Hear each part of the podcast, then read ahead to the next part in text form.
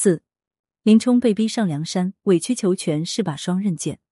易经的智慧，易经名义卦说：“箕子之名义，利贞。”又说：“君子以利众，用惠而明。”意思是告诉人们，当此苦难时期，人应当觉悟立场的艰难，收敛光芒，艰苦隐忍，逃离险地，先求自保。隐忍逃避是为了避免伤害，以争取时间，结合力量，迅速谋求挽救，待机而动，甚至不惜采取非常手段，但不可操之过急，必须谨慎。唯有内明外柔，韬光养晦，才能承受大难。如果要把名义卦的用晦而明原则应用在职场中，可以解释的再直白点：人再聪明，也不宜锋芒毕露，不妨装的笨拙一点；即使非常清楚明白，也不宜过于表现，宁可用谦虚来收敛自己；志节很高，也不要孤芳自赏，宁可随和一点，也不要自命清高；再有能力时，也不宜过于激进，宁可以退为进，也不要太过于冒进。这才是立身处世的救命法宝，明哲保身是最有用的狡兔三窟。但是《易经》巽卦曰：“巽在床下，用时无分弱，吉无咎。”意思是说，谦卑恭顺到了极点，而趋于床下，丧失了赖以谋生的资本，丧失了刚硬的本性，结果是凶险的。巽卦告诉我们，不要谦卑忍让过度，要不然就成了人善被人欺，马善被人骑。所以，结合名义卦和巽卦来看。韬光养晦、委曲求全可以，但是有一个度，如果越过了那个度，必须反抗。《水浒小传》之林冲上梁山。宋朝版，我爸是李刚。林冲是东京八十万禁军的枪棒教头，凭借着一身武艺，能在偌大的东京谋个不错的白领席位，称得上年轻有为。林冲也很满足，他跟普通人一样，很喜欢享受平静的生活，对未来充满了憧憬。林冲与林娘子结婚刚刚三年。夫妻恩爱异常，每日六街三市游玩吃酒，日子好不逍遥自在。正值壮年的林冲，无论是事业方面还是家庭方面，都是世人羡慕的对象。然而天有不测风云，当林冲与鲁智深聊得正开心的时候，这一切都改变了。从此，命运开始变得冷酷无情。林冲与林娘子的爱情之花开始凋零。林冲家的丫鬟锦儿跑来告诉林冲，有一伙人拦住林娘子，说些不三不四的话。所以他跑来找林冲解围。事情的起因很简单，林冲的娘子遇上了流氓。如果是一般的小流氓，林冲见一个打一个。只可惜这个流氓是具有官方背景的流氓。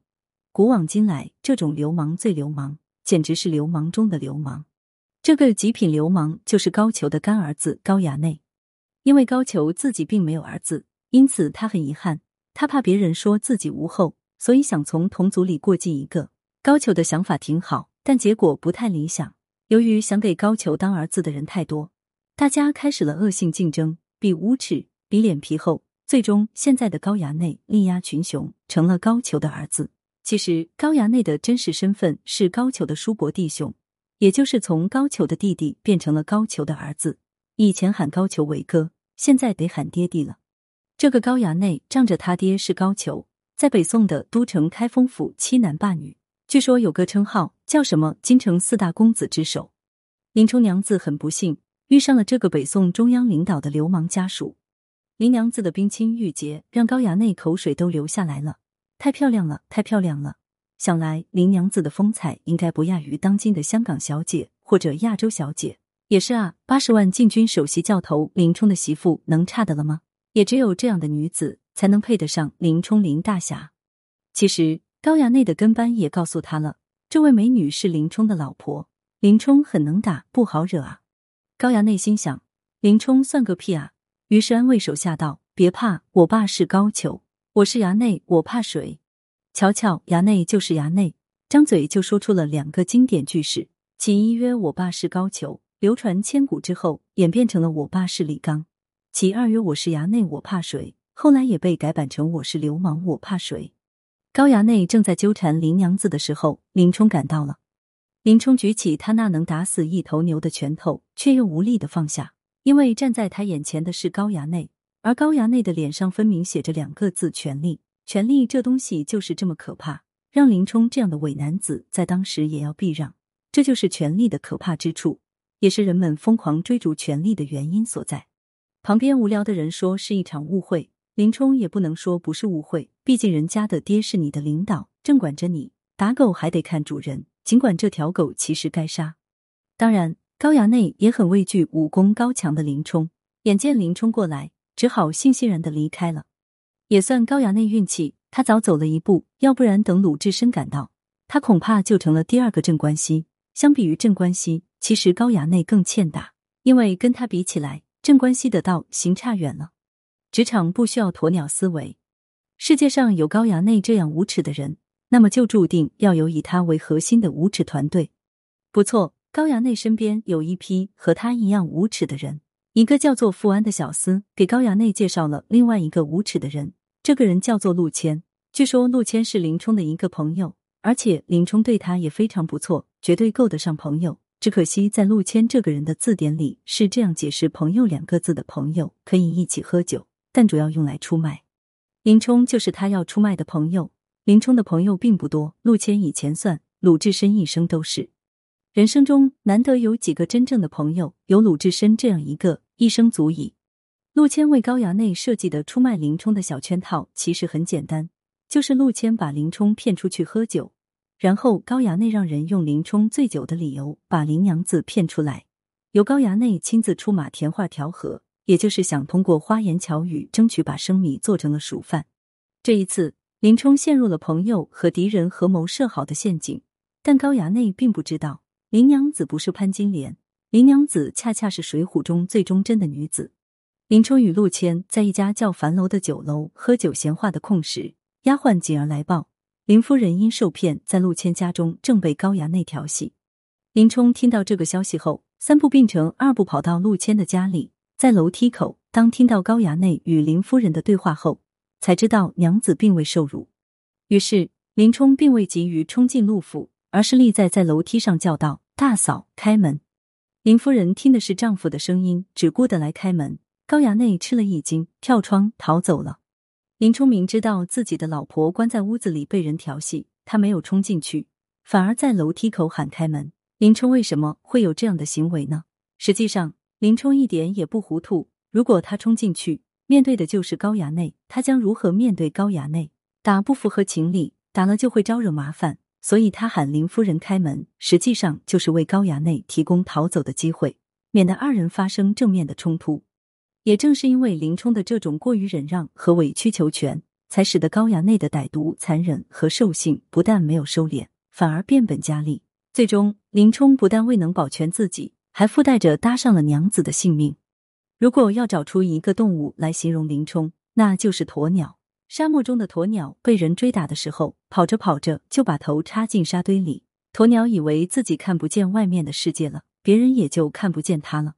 林冲专业能力很强，但是为人处事的能力却很弱。遇到问题只会一味忍让逃避，不懂积极改变和反抗。他以为自己忍一忍，高太尉和儿子就不会害他，或者与自己无关。这实在是一种鸵鸟思维。尽管有着鸵鸟思维的林冲，在得知陆谦出卖自己后，曾经想过报仇，他甚至买了一把谢万尖刀，但陆谦这个屌人躲了起来，林冲的报仇行动没有成功。悲命林冲遭遇的六大职场陷阱。水泊梁山的游戏规则是拳头就是硬道理，东京的官场遵从的是另一套游戏规则，有权才是硬道理。在这一套规则面前，江湖道义是那么的弱不禁风。就连好友陆谦、陆虞后也投靠了高俅阵营，从生死之交变为生死仇人，充当了迫害林冲团伙中最卖力的一位。其实林冲与高俅的关系还算不错，而且估计林冲很可能原本就是高俅阵营里的人物。有陆谦的话为证，如今禁军中虽有几个教头谁人吉凶的本事，太尉又看成的好，却受谁的气？堪成二字。足以证明高俅原先是欣赏林冲的，很可能要将林冲纳为羽翼。富安也曾说林冲在帐下听使唤，大请大受。但是当林冲与高衙内起了纷争时，高俅寻思：若未惜林冲一个人时，须送了我孩儿性命，却怎生得好？高俅虽惜林冲，但生怕儿子有什么差池，于是立刻拿定了陷害林冲的主意。显然，高俅此时做了成本和风险分析。失去儿子的代价太大，完全不可接受。林冲只是一个下级军官，保全儿子、除掉林冲的风险和成本并不高。于是高俅没有原则的通过了高衙内无耻团队提出的陷害林冲的方案。他在方案上画了一个圈，领导们一般都用这种方式表示同意，比较帅。林冲一生的悲剧开始了。位居官高者往往可以动用大量官府资源来清除自己的敌人。高俅团伙组织人力，精心设计了一系列的陷阱，意图使林冲不断中招。林冲也因此最终走上了一条盗途险恶、布满荆棘的悲情之路。高俅及其团伙前后一共设计了六大阴谋陷阱。陷阱一：林冲买刀，为误入白虎堂埋下伏笔。买刀一事甚为蹊跷，《水浒传》中没有明说这次买刀是中计。然而，我们根据上下文来看，林冲买刀是高俅系列阴谋中的重要一环。卖刀汉子跟在林冲背后不断说着“好口宝刀”。可惜不遇使者，偌大一个东京，没一个识得军器的。等话，显然这刀只卖林冲，不卖他人的。于是林冲何当有事，轻易就上了这个圈套。陷阱二，误入白虎节堂。太尉府的两个工作人员找到林冲说：“林教头，高太尉听说你买了一把好刀，让你带过去给他瞧两眼。”林冲岂能不去啊？于是跟着两个太尉府的工作人员来到了太尉府。然后又稀里糊涂的被引入了白虎节堂。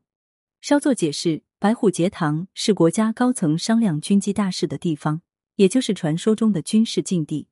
有了买刀，误入白虎节堂，自是躲也躲不掉的。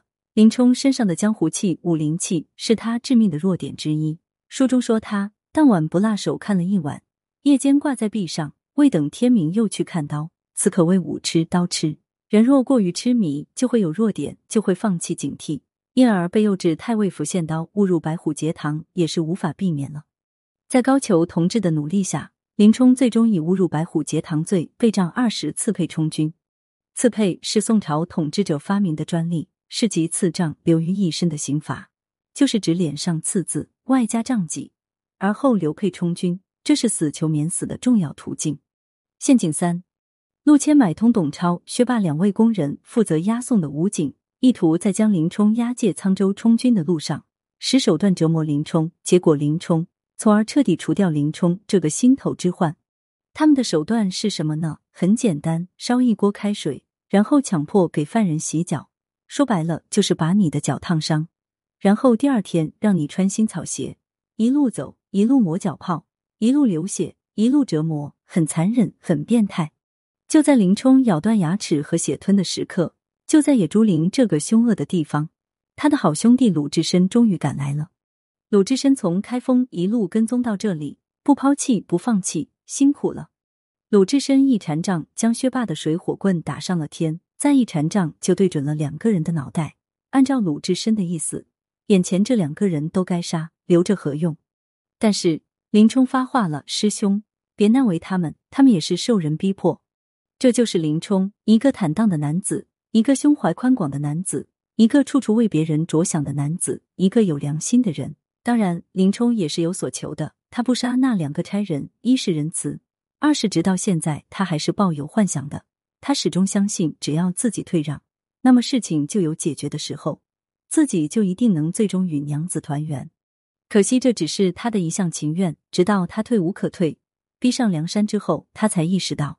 原来一味的退让，并不一定是解决问题的良策。你退让，别人就认为你软弱。退让在这里跟软弱画上了等号。尽管叫做董超、薛霸的倒霉公差保住了命，但他们的苦日子开始了。有鲁智深压阵，这两个倒霉的坏蛋只能将倒霉进行到底了。林冲终于平安的到达沧州。尽管鲁智深始终没有说出自己的真实身份，但两个并没有笨死的官差还是猜出了他是谁，因为他太出名了。太容易对号入座了。东京附近的和尚，陕西口音，强悍，会武功，与林冲交好。符合这几个条件的只有鲁智深一个。从这里，鲁智深便被写进了高俅同志的黑名单。高俅派人捉拿鲁智深，鲁智深只好一路狂逃，最终在二龙山落草，开辟了一个全新的天地。陷阱四：沧州大营相当于劳改监狱内。林冲险些丧命于管营监狱长和差拨狱警的一百杀威棒下，多亏柴大官人赠送的银两起了作用。林冲把银子和柴大官人的书信都交给了管营和差拨，使自己躲过了此劫。这个柴大官人就是当年后周的皇族后裔，名叫柴进，人称小旋风，因为仗义疏财、好结交天下好汉而闻名。柴大官人对发配来沧州的犯人一般都会刻意结交，林冲显然也不例外。柴大官人是一个伟大的慈善家，正是这个伟大的慈善家，在一定程度上缔造了梁山。梁山的两任领导人都在他的庄上混过饭，他们是王伦头领、宋江大哥，还有几名著名的头领在这蹭过饭。因此，柴进一定程度上堪称梁山之父。陷阱五，根据《水浒》的前后文分析，大约在此时，另一个可怕的陷阱落到了林娘子身上。林冲被发配后，高衙内上门逼奸林娘子，未遂，绝望的林娘子上吊自杀。林冲的岳父张教头郁郁而终。陷阱六，该死的陆谦受高衙内所命，一路追到了沧州，他收买了沧州大营的管营和差拨。他们联手又给林冲设计了一个局，在陆谦的授意下，管营给林冲分配了一个看管军队草料场的好差事。陆谦的计谋是找机会烧掉草料场，如果能烧死林冲，那是最好；即使林冲不死，草料场被烧毁也是死罪一条。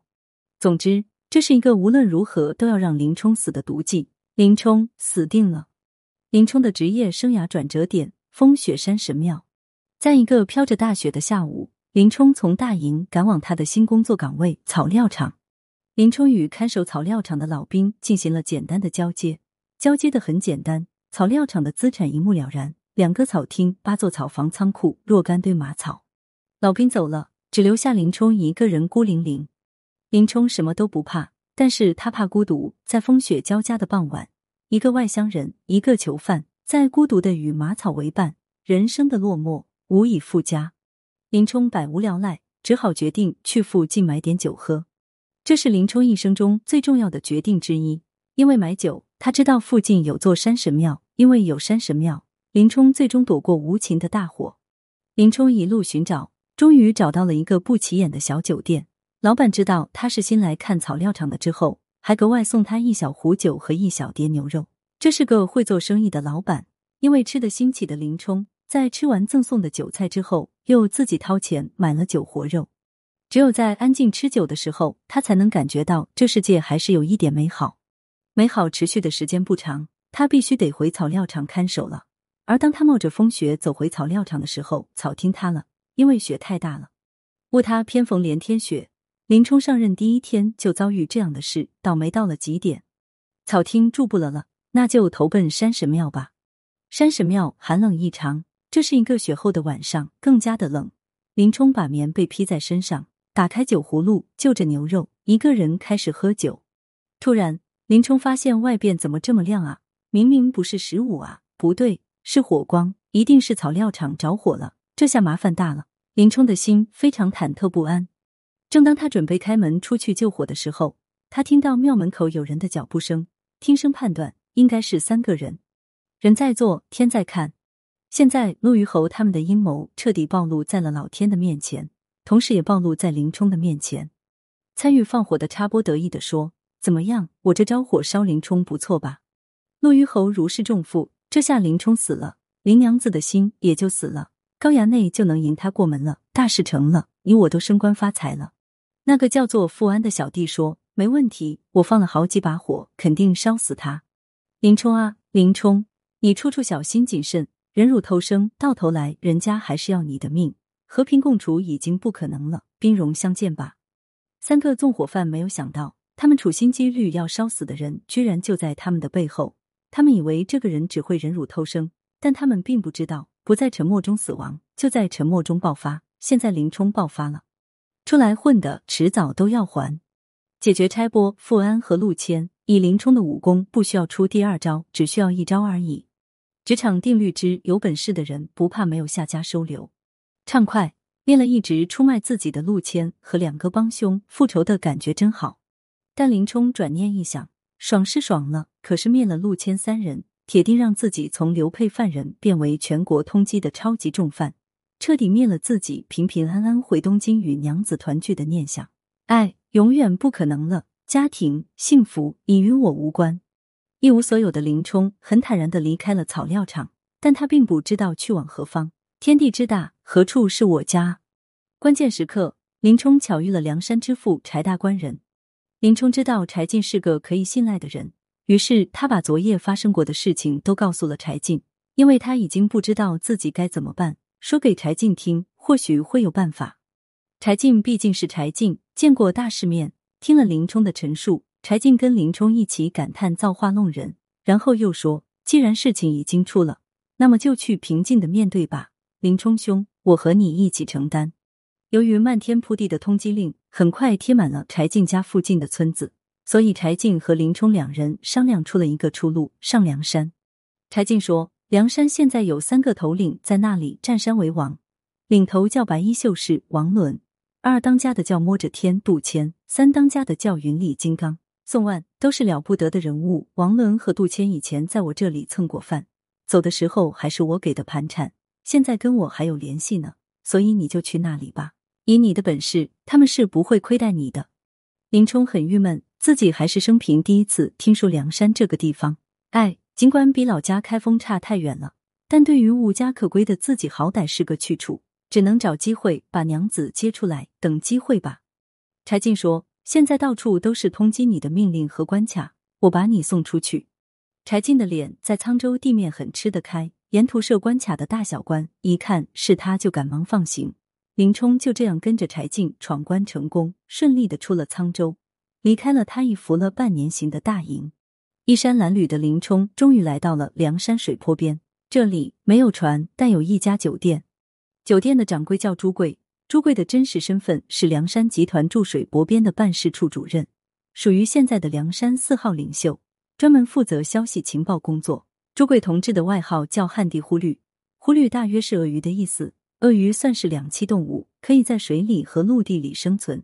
所以朱贵兄弟应该是两栖高手，好在双方没有什么太大的误会。林冲被报过家门后，说自己是柴大官人推荐来的，柴大官人的推荐比什么都好用。于是朱贵说：“林冲兄，大家都是自己人，梁山就是你的家，咱们同上梁山吧。”林冲看着朱贵往芦苇荡里射了一支响箭，不一会的时间就从芦苇荡里摇出一条小船，这就是接林冲和朱贵上山的小船。林冲又往岸边不舍的回看了一眼，之后才跳上了船。这一跳就跟自己的过去告别了，这一跳自己就彻底跳到了大宋的对立面。没有办法，任何时代生存权是第一权利。大宋，我是被逼上梁山的。林冲在心里呐喊。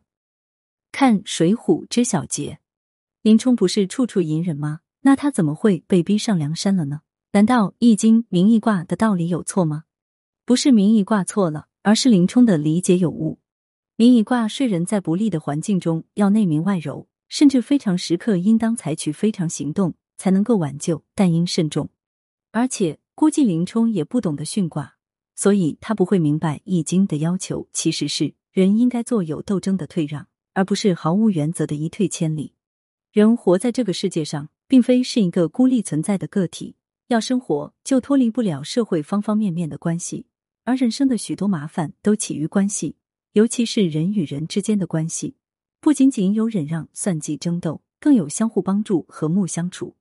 能在生存的有限空间，恰到好处的去应对各种关系，掌握好分寸，做到适度的把握，并做到游刃有余，不仅是一门学问，还是一种生存的方式与智慧。因而，在各种关系的处理过程中，要讲究一个分寸，既不能太右，也不能太左。忍气吞声，偶尔为之不为过。但如果成为一种习惯，那就不是什么命中注定，而是一种无法原谅的过错。很多时候，必要的妥协是一种胸襟和气度，但过分的忍让就是对自己的残忍和折磨。在这一方面，《水浒》中的悲情英雄豹子头林冲就是一个典型的代表。因此，职场求生中切不可像林冲那样做一个悲情英雄，而是要积极乐观。即使你身处的职场如同大宋公司那样管理混乱，也不可逆来顺受、浑浑度日。如果发生矛盾，要主动去解决。要知道，不解决、拖延下去，对谁都没好处。矛盾的另一方也不会就此罢休。主动解决矛盾，比拖延矛盾更加理智。